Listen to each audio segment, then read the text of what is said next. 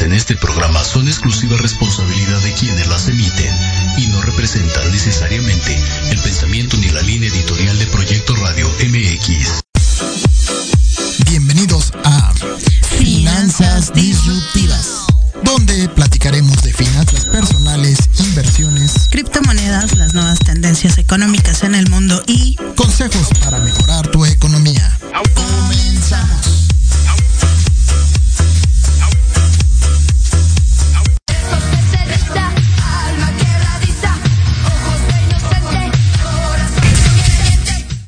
Hola, hola chicos, buenas tardes, ¿cómo están? Es un gusto saludarlos.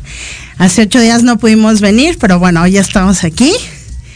Todo bien, todo bien. Nos andamos preparando hace ocho días porque tuvimos una visita al nuevo aeropuerto el día viernes.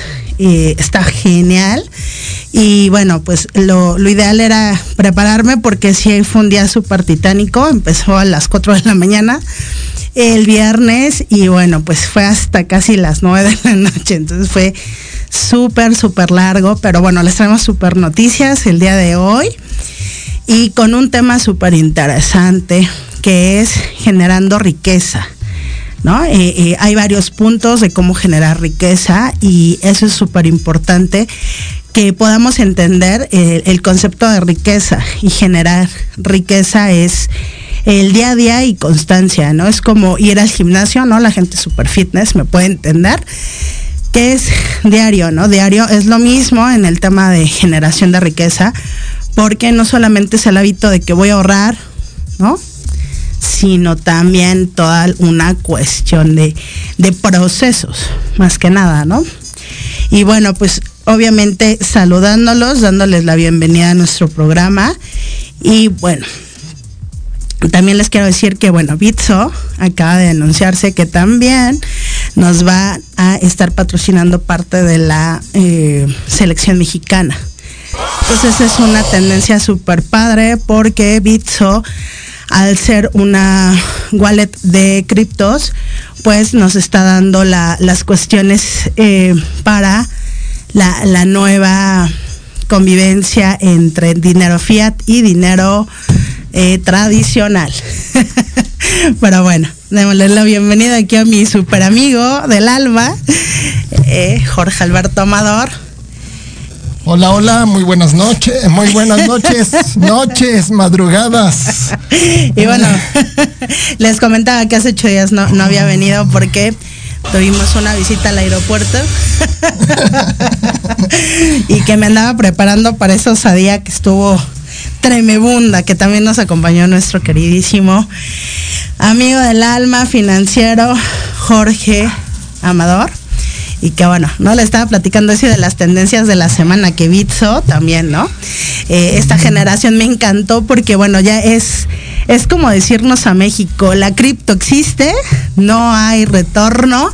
Y en el momento en que Bitso es parte de la selección mexicana y que la está patrocinando y que está saliendo el logo de Bitso, bueno, para mí fue una maravilla. Porque pues obviamente eso, más aparte que eh, Salinas Pliego anuncia que acepta Electra Bitso, eh, digo que acepta bitcoins y Bitso por el otro lado está representando en la selección de, México, pues son dos parteaguas que nos hablan y son indicadores de que realmente existe la cripto y que es estable, que no es eh, solamente un espejismo, que es algo real y que ya no es tendencia solo. ¿Y ya viste que el Bitcoin está empezando a subir ahorita? Sí, claro. Y eso se debe a una tendencia porque la caída del, eh, del petróleo en esta semana, gracias a, la variante de, estos virus, bueno, pues el petróleo cayó horrible. Eh, en el Nasdaq también está muy volátil. Ahorita están en las especulaciones de cómo va a estar eh, el día de en esta semana el dólar y el euro y, y, bueno la tendencia a que cayera el petróleo y el oro pues hizo que obviamente el Bitcoin repuntara, ¿no? Cuando la caída está súper fuerte del Bitcoin, ¿no? Eh, todos dijeron, no, es que otra vez, ¿no? Porque cayó bastante y es solamente es el reacomodo, es, es, es normal que esto suceda. Aparte estamos en inicio de año, ¿no? Hay, tendencias, están cambiando. Entonces, cuando el oro y todo lo demás baja, bueno, pues la cripto sube. Y, y es, es, a mí me encanta, ¿no? Es algo. Y bueno, pues nuestro tema del día de hoy, amigo, es generación de riqueza. Yo les comentaba que no solo es el tema de ahorrar como en el gym, o sea, todos los días, sino también es una cuestión mental, es una cuestión espiritual, es una cuestión de constancia, pero en diferentes áreas, ¿no? Entonces, ¿cómo ves?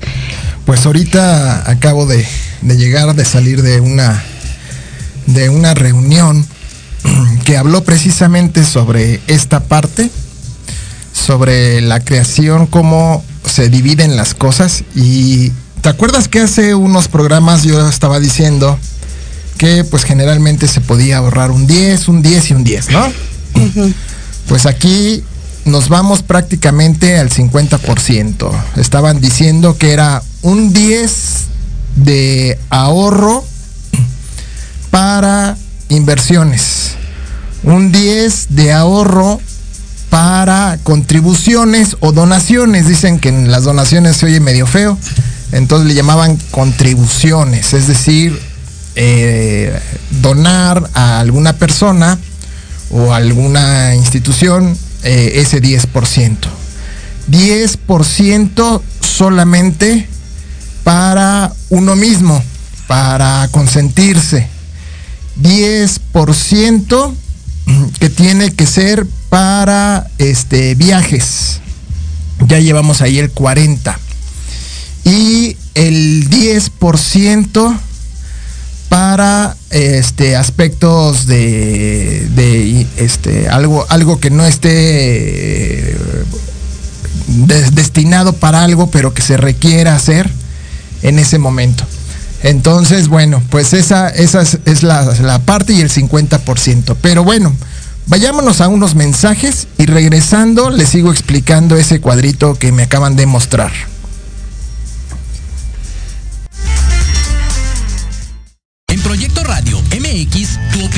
Es importante. Envíanos un mensaje de voz vía WhatsApp al 55 64 18 82 80 con tu nombre y lugar de donde nos escuchas. Recuerda 55 64 18 82 80. Ahora te toca hablar a ti. sentido, la voz de la intuición que nos guía. Un programa pensado en ti, donde encontrarás entrevistas, música, espectáculos, temas de interés social y más. Te esperamos todos los jueves de 13 a 14 horas con Nate Mandujano y Eli Ramírez en www.proyectoradiomx.com. Si tienes alma de investigador, eres padre, tutor o estudiante, Manabu con Yuriko Sensei labores escolares. Escúchanos todos los jueves de 3 a 4 de la tarde en Proyecto Radio MX. Manabu, porque nunca dejamos de aprender.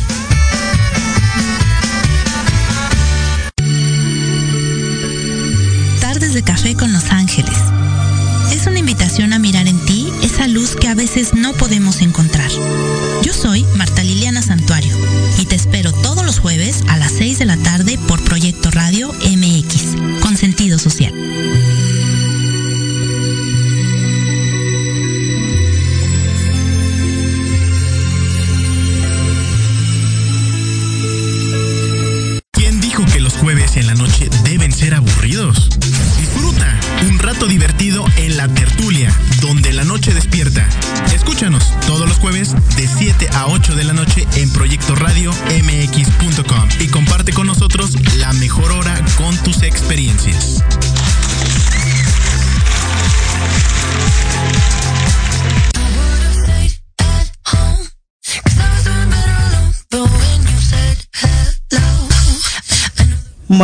regresamos chicos y bueno, esta parte de generación de riqueza eh, es algo que a mí me, encantó el tema porque creo que el generar la riqueza no es solo eh, el tema de que eh, voy a ahorrar, sino yo les decía que era mente, cuerpo, alma, espíritu, más la intención, ¿no? Entonces, esta cuestión de cambiar nuestros paradigmas, no solo estoy justo en unos cursos, y nos decían, ¿no? O sea, ¿qué tipo de mentalidad tienes? Si tú todos los días estás pensando que no lo puedes hacer, bueno, pues estás haciendo esta parte de pues, concederlo, ¿no? Pero más allá de eso es, ¿por qué uno nos limitamos cuando vemos a los niños que no se limitan, ¿no?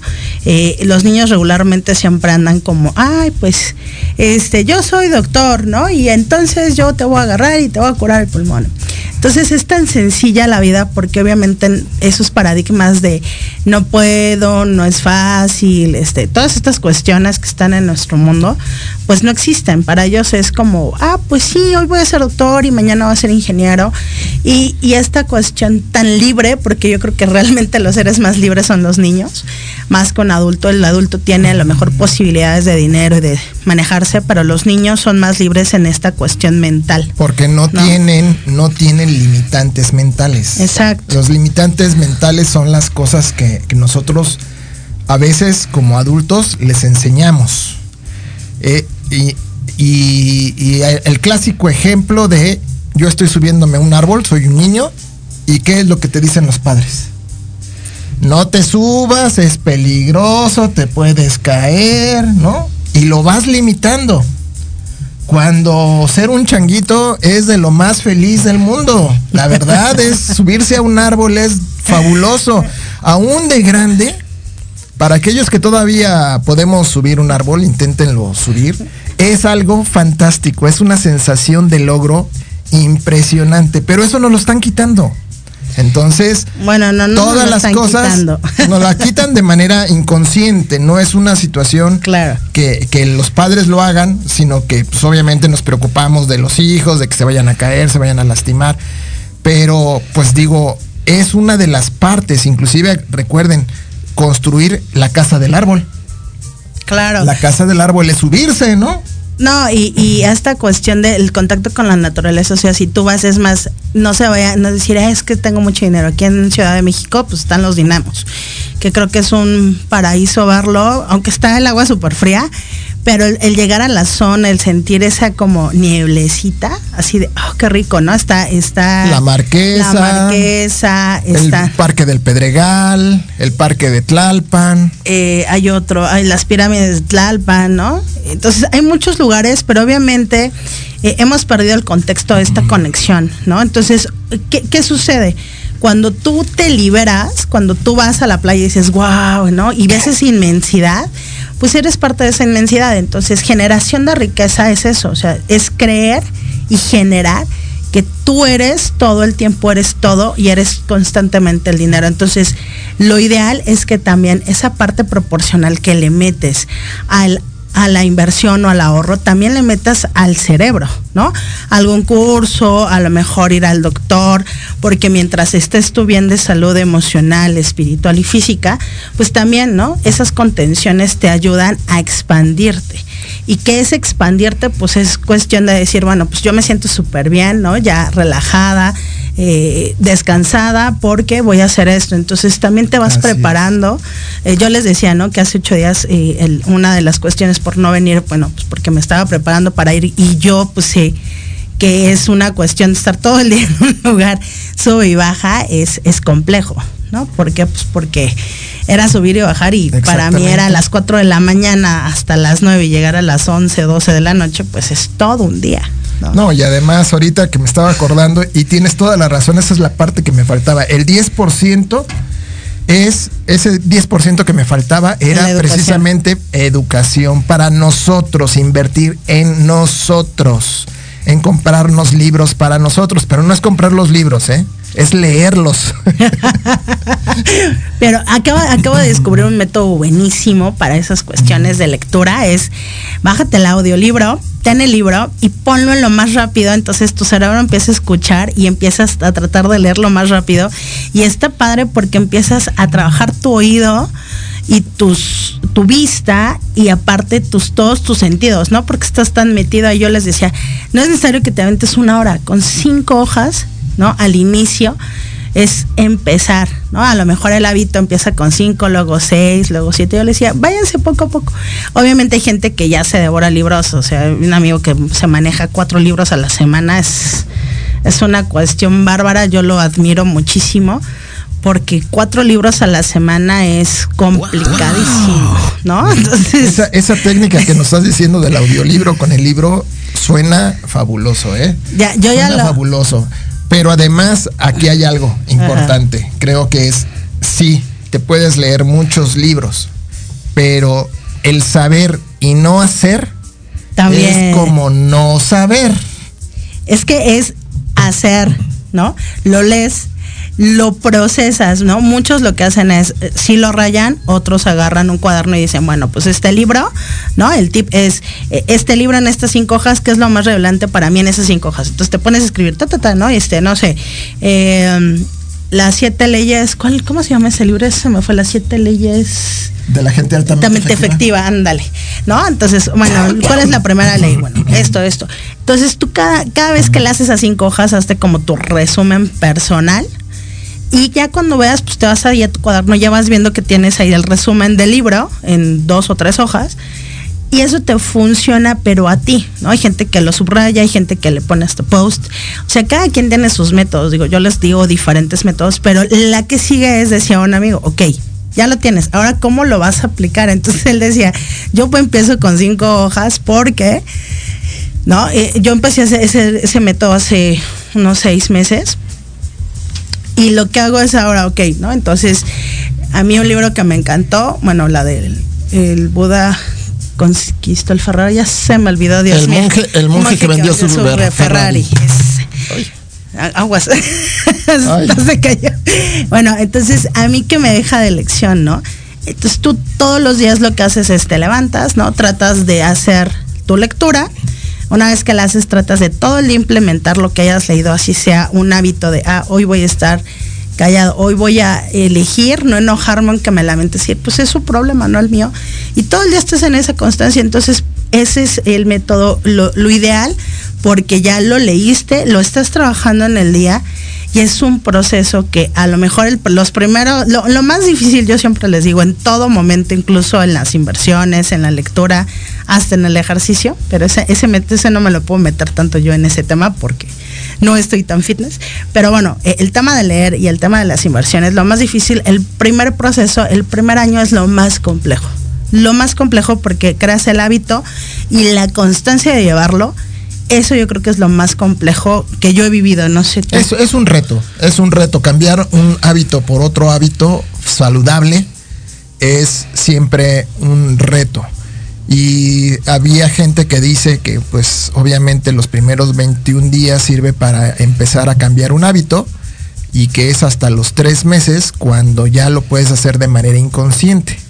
¿No? Es decir, durante los primeros 21 días el levantarse temprano es verdaderamente ahí sí este, difícil, ¿no? Pero, pero lo vas haciendo. Y ya después de los 21 días, cuando lo sigues haciendo, va a llegar un momento en que ya ni necesitas poner la alarma. Ya en el momento, a los tres meses, tú ya te estás despertando solito.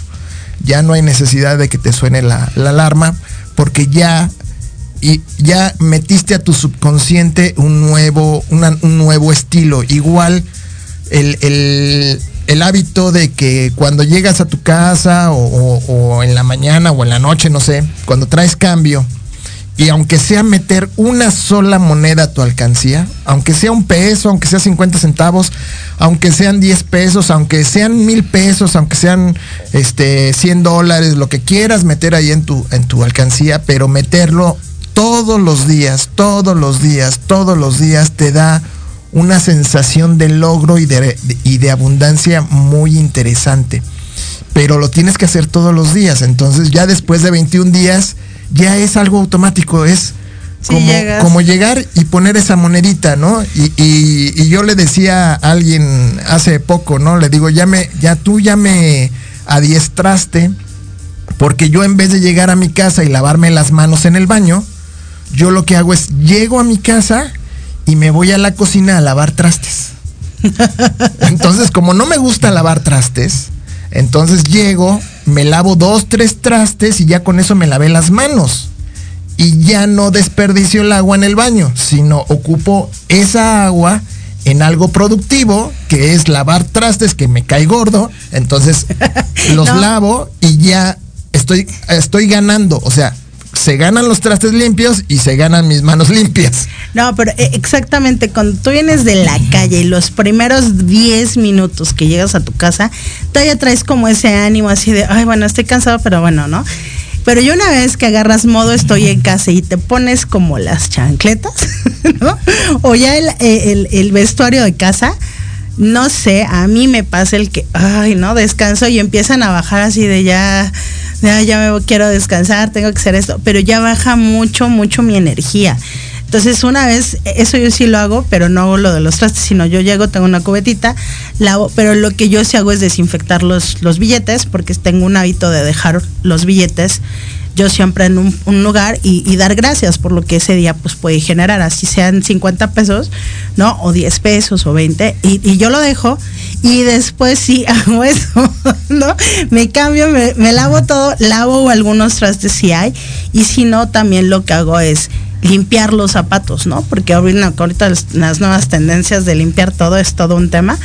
Pero sí el, de, el, hábito, a mí me encantó los japoneses esa parte porque ellos muy sabiamente dejan sus zapatos en un lugar y se ponen las chicletas para la casa. Entonces, ese hábito yo lo estoy adoptando, ¿eh? tipo japonés de mis chanclitas, ¿no? Y el espacio adecuado para los, los zapatos y, saber, ¿no? Pero tiene, tiene un sentido, o sea, no nada más es porque yo llego a mi casa y me quito los zapatos y me pongo las chanclas, porque eso yo lo hago. Yo lo, eh, yo, llego igual después de lavar los trastes, agarro, me voy al silloncito, me pongo mis chanclas y me quito los zapatos.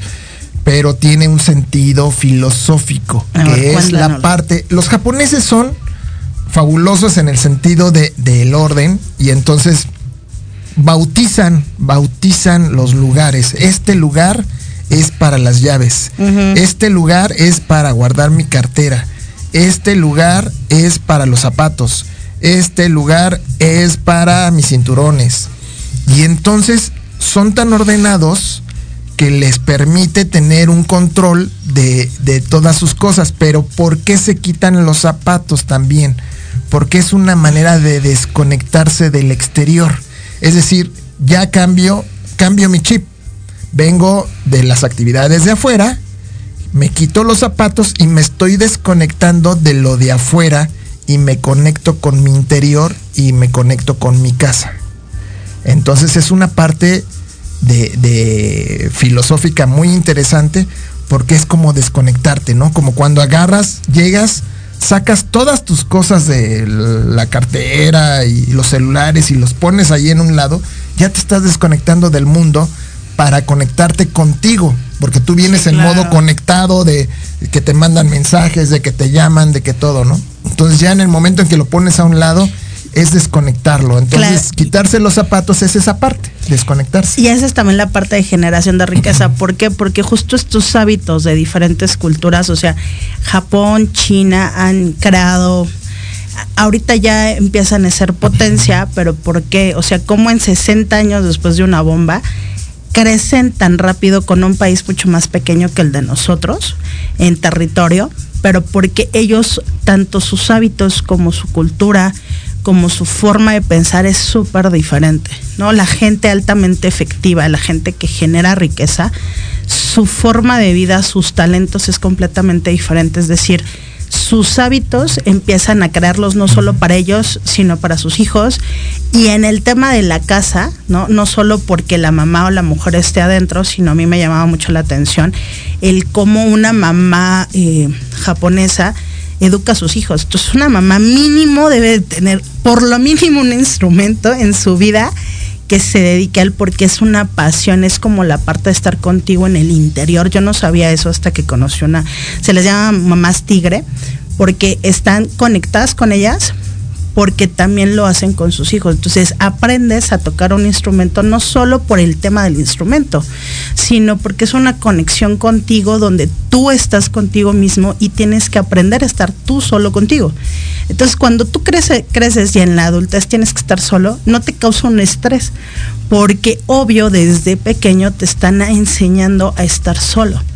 Entonces, estos hábitos, esta parte de generar riqueza, no solo es el dinero per se en efectivo, esa es la consecuencia de tanto hábitos, pero también de la parte mental que mucha gente y, la gran mayoría de los ricos lo tienen. ¿no? Yo escuchaba ayer a, a Salinas Plego que decía, bueno, si irte al MIT o irte a Harvard te, te funcionara y entonces todos los que salen de Harvard serían millonarios todos los que salen de Yale serían millonarios. Y no es así. La realidad es que solamente el 1% de la gente que sale de universidades súper reconocidas a nivel global son millonarios. incluso la gran mayoría de supermillonarios no acabaron la universidad y no porque no lo hayan querido hacer, sino porque entendieron el sistema de ellos estarse educando continuamente y elegir su propia pasión, que eso para mí fue como el wow. Cambias, ¿no? Cambias tu mundo interior para cambiar tu mundo exterior. Exacto. Y cuando tú cambias tus paradigmas, cuando tú cambias tu forma de pensar y sustituyes lo que piensas por algo que te va a generar riqueza, riqueza mental, porque en el momento en que ya había una reflexión que, nos dijeron el viernes cuando estuvimos en un evento, Maggie, y me, me causó mucho, mucha impresión. Estábamos en un evento, en un auditorio, en, un. Ya les dije que fuimos al nuevo, al nuevo, al nuevo. A un, a un hotel fuimos y este, en un salón, ¿no? Y entonces nos dijeron, ¿saben qué? Este, ¿Cuánto cuesta este hotel? ¿Cuánto cuesta construirlo? ¿O cuánto cuesta? Si ustedes se atraviesan la avenida, ¿cuántos vehículos pasan enfrente de ustedes antes de atravesar la avenida? Pasan 50, 100 coches. ¿Cuánto dinero representa todos esos coches que pasan? ¿Cuánto cuesta un centro comercial que ustedes visitan? Es más, ¿cuánto cuesta la calle pavimentada en la que viven? ¿O cuánto cuesta la casa en la que viven? ¿Cuánto cuesta? ¿Cuánto costó? Entonces sí hay dinero en todos lados, sí hay muchísimo dinero. Si estamos hablando que la economía mundial habla de más o menos, se mueven diariamente creo que 6 o 9 trillones de dólares. O sea, es muchísimo dinero. No, no me puedo imaginar todavía esos, esos 9, 9 trillones. Pero imagínense que ustedes pudieran tener un millón de dólares. De esos 9 trillones, es nada no, ni siquiera es el granito de arena de la playa. Entonces, no se me hago bien por decir, bueno, pues es que si yo gano un millón, a lo mejor eh, es como quitarle a alguien algo, ¿no? Hay tanto dinero en el mundo que el que tú tuvieras un millón o diez millones no representa gran cosa. O sea, a nivel de la economía global. Claro. Y en todos los lugares donde te asomas hay riqueza. O sea, tú ves una torre recién construida, ¿cuántos millones de dólares costó? ¿O cuántos millones de pesos costó? Entonces digo, ahora veamos, por decir, el nuevo aeropuerto, ¿no? Decían 3 mil millones de dólares. 3 mil millones de dólares y están haciendo un hermoso aeropuerto. Entonces, y decían, es que ahorita van a ampliar un aeropuerto, no sé si en Nueva York o no sé dónde iban a ampliarlo, y, y es lo que va a costar 3 mil millones de dólares, ¿no? Ampliar un aeropuerto. Entonces siempre hay mucho dinero. Entonces no te agobies de dónde te va a llegar el dinero. Simplemente en el momento en que tu mente sea rica, tenga riqueza, en ese momento te van a llegar las ideas, personas, circunstancias o hechos que te van a ayudar a ir teniendo más ingresos cada vez y vas a poder ser abundante, abundante y abundante en todo, abundante en salud, abundante en cuestiones económicas, abundante en comida, abundante en familia, abundante en las relaciones sociales, en las relaciones personales, ¿no? O sea, en las relaciones sentimentales. Vas a ser abundante de manera integral, no nada más es una cuestión de dinero, es una cuestión de abundancia en general.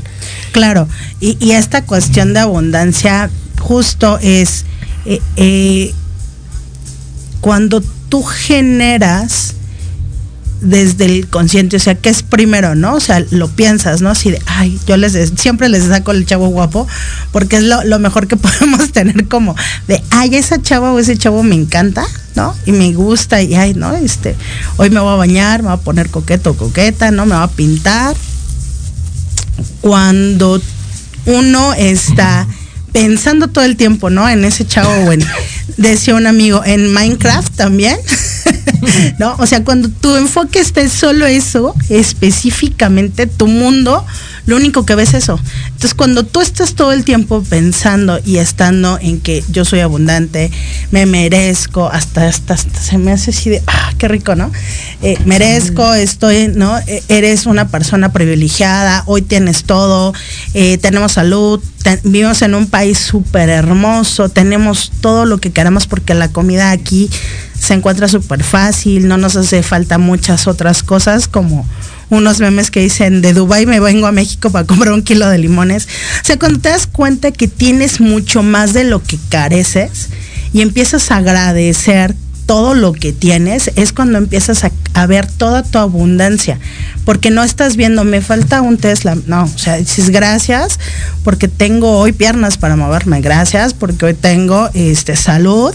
Hoy tengo grandes amigos. Pude ver un aeropuerto hermoso. O sea, cuando das gracias a todo lo que haces constantemente, dejas de un lado de, de ver lo que careces y en ese momento creas esta cuestión de hasta de energía de, ay, sí, qué rico se siente. Ahorita que hablabas de lo de los limones, nos comentaba Yoko Kenji, que es un colombiano que de origen japonés, ¿no? Que, que él se fue a, la escuela ahí a Japón y decían que su abuelo cuando compraba una sandía era prácticamente una fiesta en su casa, ¿no? O sea, llegaba con la sandía y era como la fiesta en, la casa de, en Japón, ¿no? Porque las frutas son muy caras, entonces era de llegar y partirla y repartirla y disfrutarla y todo era algo así es súper especial en, Japón, ¿no? Es un agasajo porque no es tan fácil. Así es, cuando aquí pues, puedes disfrutar de una sandía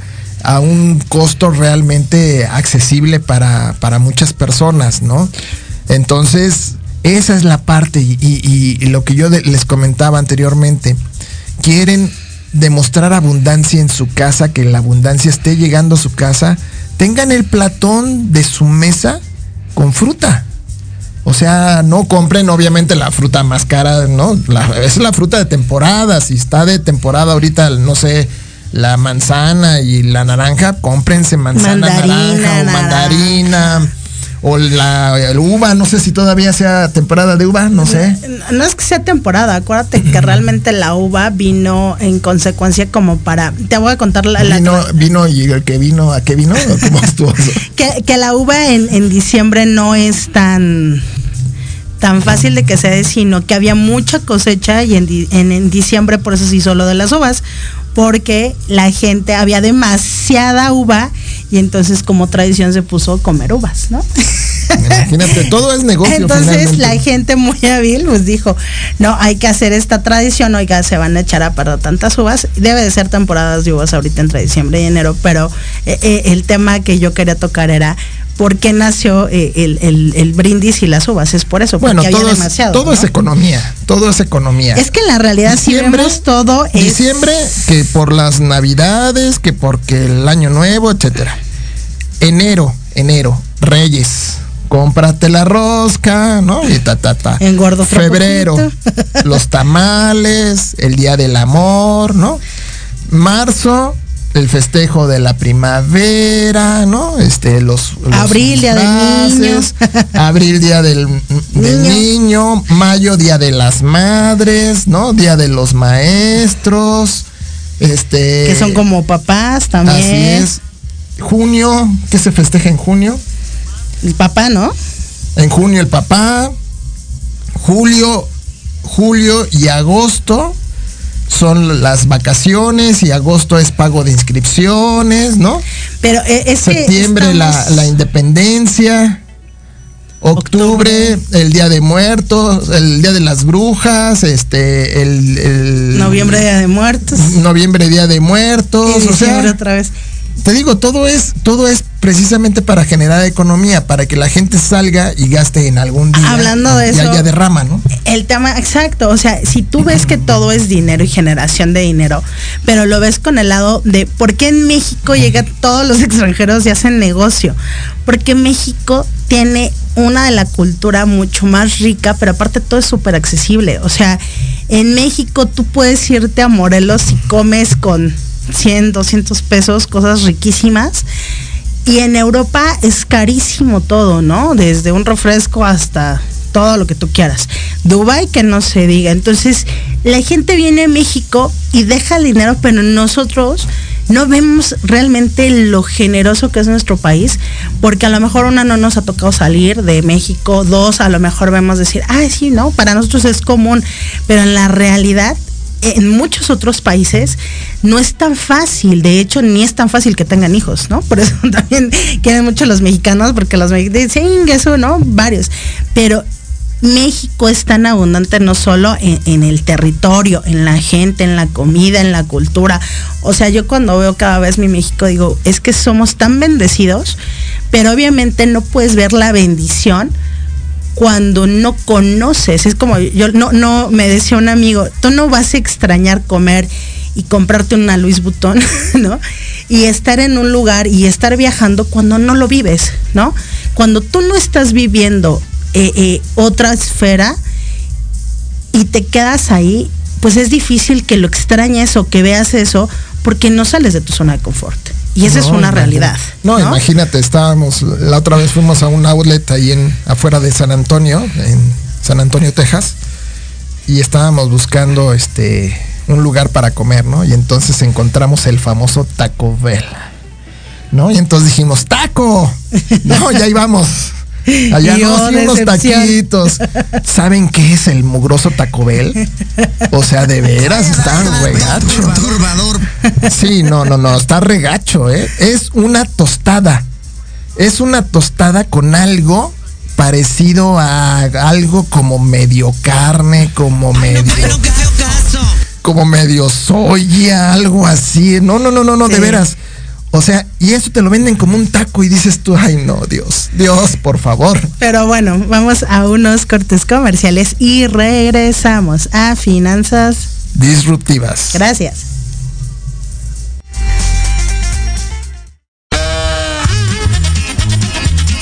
Oye, oye, ¿a dónde vas? ¿Quién, yo? Vamos a un corte rapidísimo y regresamos. Se va a poner interesante. Quédate en casa y escucha la programación de Proyecto Radio MX con sentido social. ¡Uh, la, la chulada!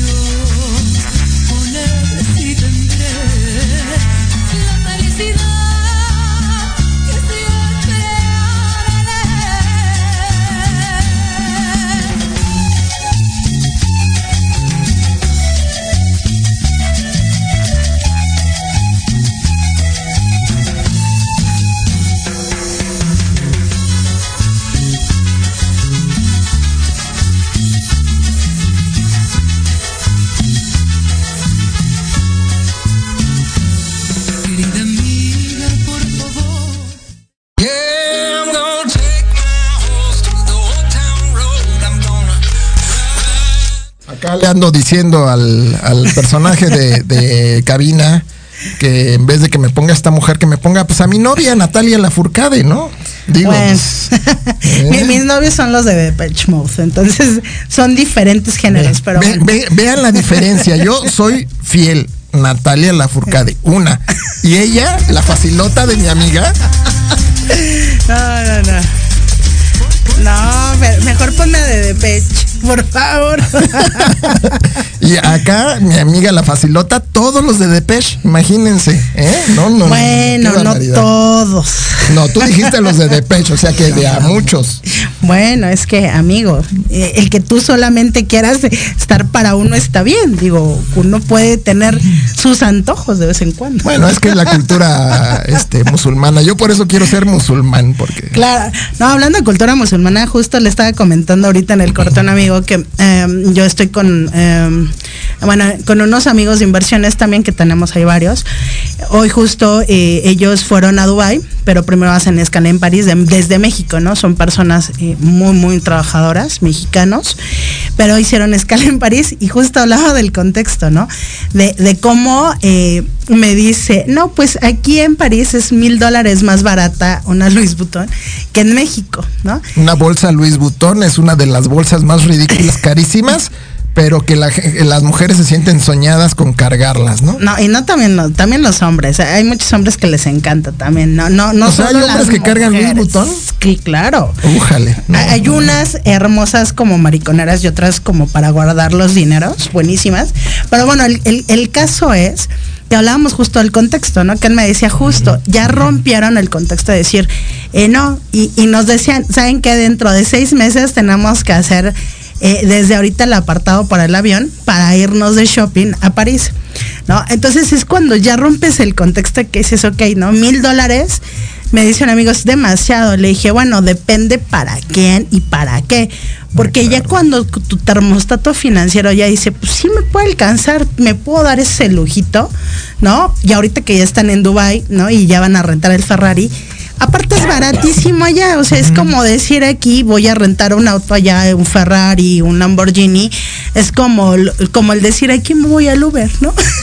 Entonces se me hizo tan, tan, tan chistoso, pero también el contexto, es decir, ya todos mis amigos o el círculo social donde yo estoy, pues ya no habla solo de, ay, hoy no tengo dinero, sino todos hablan de, ah, mira, vamos a irnos de viaje a tal lado, tal lado, pero no solo vamos a ir de shopping, sino vamos a ir a inversiones y vamos a buscar gente de otros países para las inversiones. Entonces, ahí el contexto y el termostato financiero te cambia no solo por ti, sino porque tú lo estás viendo parte que es real, pero también te estás sintiendo parte de esa comunidad. Entonces, de ahí viene, de las cinco personas que estés conectada todos los días, es lo que eres, eres el resultado de esas cinco personas. Porque si me están hablando de París, de Francia, de Dubai, ahorita estaban diciendo en el Burj Khalifa que cuesta una coca pequeña como 200 pesos mexicanos, ¿no?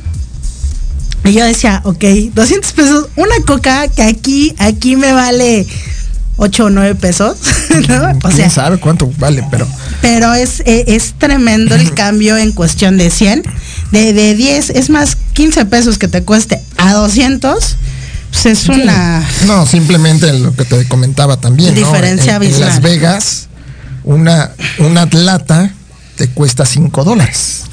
Nada más.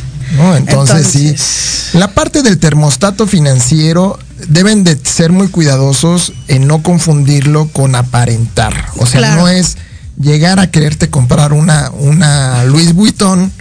Este, Y de verla por- completa, ¿no? Así es. No, no, no. Primero es, si recibes una cantidad, invierte Claro. para que crezca ese dinero y cuando tengas una gran bolsa de dinero vas a poder gastar de los rendimientos de ese dinero y tu dinero se va a conservar. Claro. Los ricos no gastan su dinero, no invierten su dinero, invierten el dinero de los demás. Exacto, de hecho lo sacaron a tarjeta, fíjense. Allá si tú compras, incluso los aranceles bajan mucho porque eh, no pagas un cierto como IVA o algo así. Entonces eh, el tema real es, eh, lo pagan con tarjeta de crédito, Eso hace que no se baje, no salga de su bolsillo completo, pagan una anualidad muy pequeña y aparte les dan puntos, ¿no?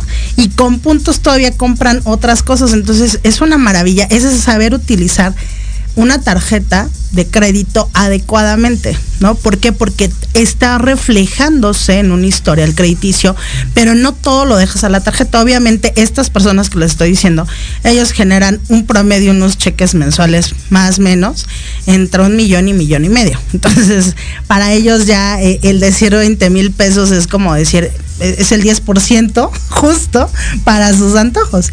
Entonces, obviamente ellos ya generan muy buenos dividendos, más aparte tienen ya esta cuestión de las reglas financieras, es decir, una tarjeta de crédito, cómo usarla a tu favor. Obvio, tú vas a gastar lo que puedas y puedas pagar tres o cuatro veces más. obviamente esto va haciéndose que tú tengas un historial adecuado, ¿no? Que después a lo mejor te puedan dar créditos mucho más grandes, pero también estás usando la tarjeta a tu beneficio porque ya te generó puntos. Entonces, es como en la membresía del Starbucks, ¿no? Te sale, no te cuesta nada, tú metes ahí dinero, compras tu cafecito, que ya me he hecho otra vez el comercial, lo compras, pero creas puntos, ¿no? Y así como esas muchas tarjetas. café, porque ese café está feísimo. A mí no, no, no, pero me genera refiero, agruras. es que mucha gente eh, lo toma. Yo lo digo porque es, terrible. E, es, es algo común, pero ya que si lo vas a hacer mínimo con la conciencia de que puedas tener, sí, claro. ¿Por qué? Porque si te están dando un algo de regreso, bueno, pues también tú lo puedes utilizar, pero a tu favor. Lo de los puntos es bueno. Lo de, los puntos es bueno. payback, este, cuando vas a un centro comercial y, sumas tus puntos de payback o al cine, que sumas tus puntos. Pero, ¿sabes? Efectivamente. Al Seven, ¿no? O sea, a mí me encanta este, o sea, yo lo digo por esta cuestión, o sea, aprende a utilizar estas herramientas a tu favor, no en tu contra. Exactamente. O sea, tú vas a comprarte una Luis Butón, sí, pero pues ellos estás ganando casi un millón al mes. Es decir, ellos sí pueden gastar 20, 30 mil pesos porque para ellos no representan ni siquiera el 10% de su capacidad diaria, ¿no? Entonces, para ellos es pues algo pues muy real. Obvio, ellos, su proceso es lo que estaba diciendo, ¿no? Dice, bueno, ¿tú cuándo te tardaste en generar un millón? Le preguntábamos el otro día, ¿no? Al mes. Y decía, yo me tardé casi 15 años. Y yo, ok, no. O sea, 15 años. Y decía, no porque ahorita lo esté ganando, no significa. Yo inicié el proceso hace 15 años de transformación. Y dije, ok. Sí, sí, sí, claro. Ahora, Son también es importante, mucho. Es importante encontrar algo, un punto muy, muy, muy interesante. Te va, probablemente te lleve un tiempo llegar a cierto nivel de ahorro de ingreso. Vamos a pensar, si tu objetivo en este año es ahorrar 100 mil pesos, te va a llevar todo un año llegar 100 mil pesos. Pero en el momento en que tengas 100 mil pesos, el duplicarlo ya es... Puede ser mucho más rápido. Y cuando llegues a 200 mil pesos, el proceso de duplicación de esos 200 mil va a ser mucho más rápido. Y así eso se vuelve una bola de nieve impresionante. Y entonces ahorita yo estaba viendo una, una cuenta que tengo ahí, este, que yo la inicié con 10 mil dólares y ahorita traigo con el interés compuesto 17 mil dólares, sin tocarlo, sin tocarlo. Claro. En pocos meses. Entonces es cuando dices tú, wow, o sea, lo del interés compuesto más el, tener la capacidad de, multiplicar ese dinero, pues te va te va duplicando, te va duplicando a mayor velocidad. Claro, y, es eso, o sea, estas personas tienen 5, 7, 10, 12 años, entonces, ¿qué, les, qué, quiero retomar rápidamente y ya para despedirnos chicos? Una es, todo lo que se haga es para generar riqueza es, empieza en las tres, ¿no? Usa libros, cómprate libros, cursos, todo lo que tú quieras, invierte o ahorra mínimo, mínimo el 10%, como mínimo para que sea como un hábito, el 10% diario si es posible. Tu monedita en la alcancía. Tu monedita en la alcancía. Y lo que sigue es, trátate de la mejor forma para que tú puedas generarte a ti mismo la mejor opción diaria, es diario, en la mañana y en la noche. Si la regaste el Cree día, en ti. no importa, al día siguiente iniciamos. Es Yo como creo reset. en mí, yo creo en mí, yo, creo, en mí. Pues muchísimas gracias por el día de hoy. Recuerden, aquí vas a tener su gran eh, grandes invitados la próxima semana, por cierto. Y pues bueno, muchísimas gracias, gracias cabina. Espero que me pongas a mi Depeche Mode. Oh. y bueno, estamos en comunicación. Nos, Nos vemos. vemos. Bye.